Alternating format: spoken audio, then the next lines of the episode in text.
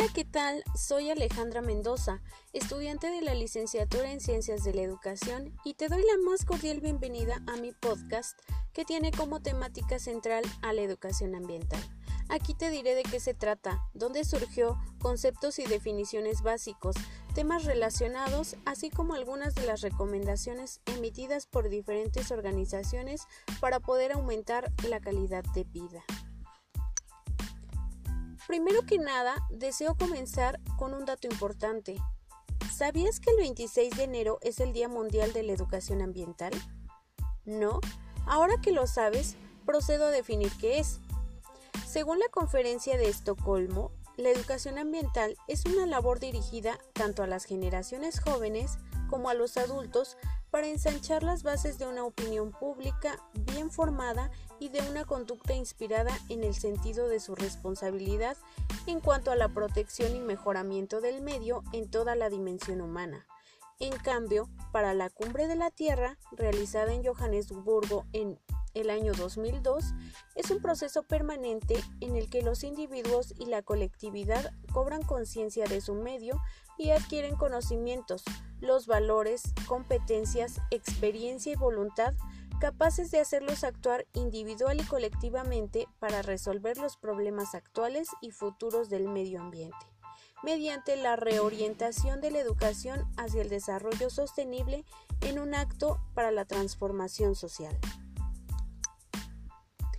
Existen dos antecedentes muy importantes que dieron origen a la concientización mundial sobre la importancia de la educación ambiental.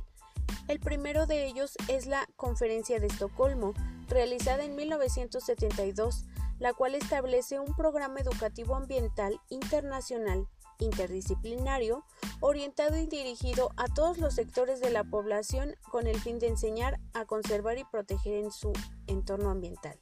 Y el segundo es un evento en 1975 donde se elabora la Carta de Belgrado, documento en el que se establecen principios y directrices para implementar el proceso de educación ambiental en cada país. En 1975, la UNESCO propone los objetivos de la educación ambiental a partir del conocimiento, conciencia, actitudes, aptitudes, participación y capacidad de evaluación. Los Objetivos de Desarrollo Sostenible son una iniciativa impulsada por las Naciones Unidas para dar continuidad a la Agenda de Desarrollo tras los Objetivos de Desarrollo del Milenio y se dividen en 17, entre los que destacan erradicar la pobreza, salud y bienestar, educación de calidad, agua limpia y saneamiento, energía asequible y no contaminante, ciudades y comunidades sostenibles, producción y consumo responsables, entre otros. Pero, ¿a qué nos referimos cuando hablamos de sostenibilidad?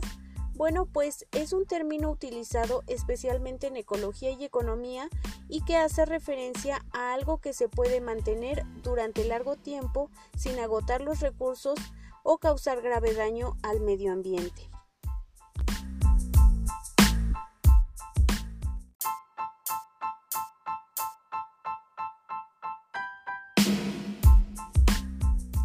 En el año de 1970 se retoma la valoración del ambiente como herramienta pedagógica para lograr una educación a favor del ambiente. Es por ello que Tesalónica en 1977 refiere que la educación es un medio para hacer cambios en los comportamientos y estilos de vida y aporta conocimientos y habilidades para la sustentabilidad.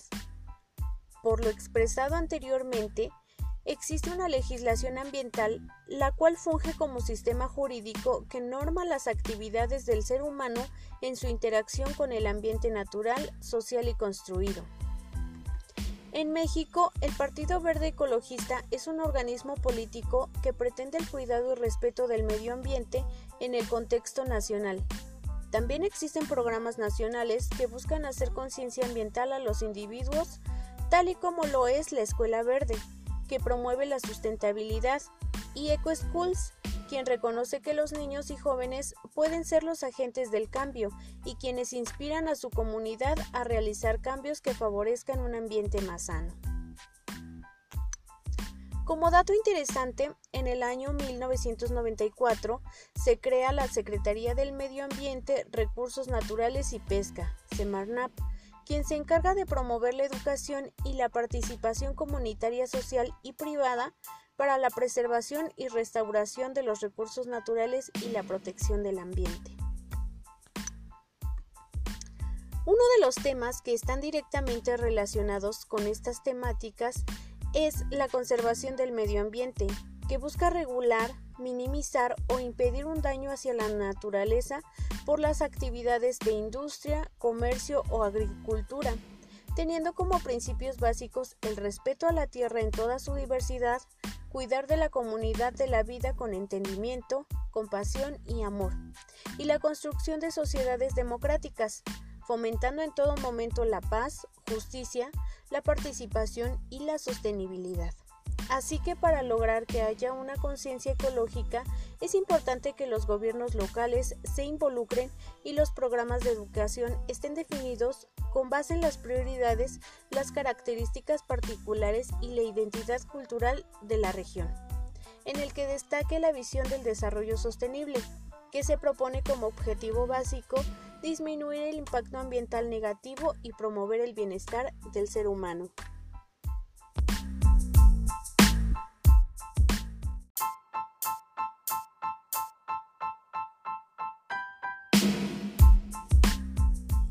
Estamos enfrentando una crisis ambiental,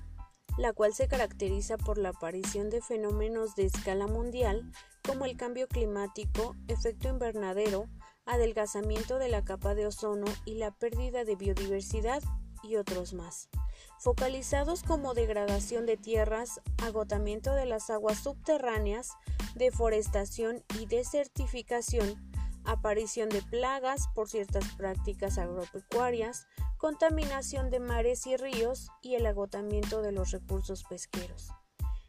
Es por ello que la formación de ciudadanos responsables es una de las soluciones viables para frenar el daño ocasionado al medio ambiente, al formar individuos conscientes y comprometidos que trabajen por el bienestar de las generaciones presentes y futuras en un contexto de cambio,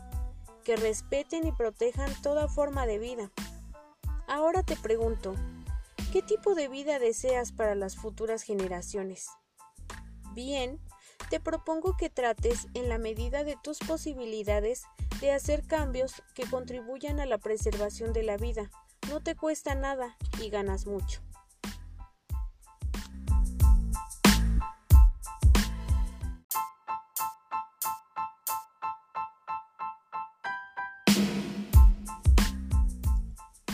Manera de conclusión, la educación debe ser un medio para formar para la paz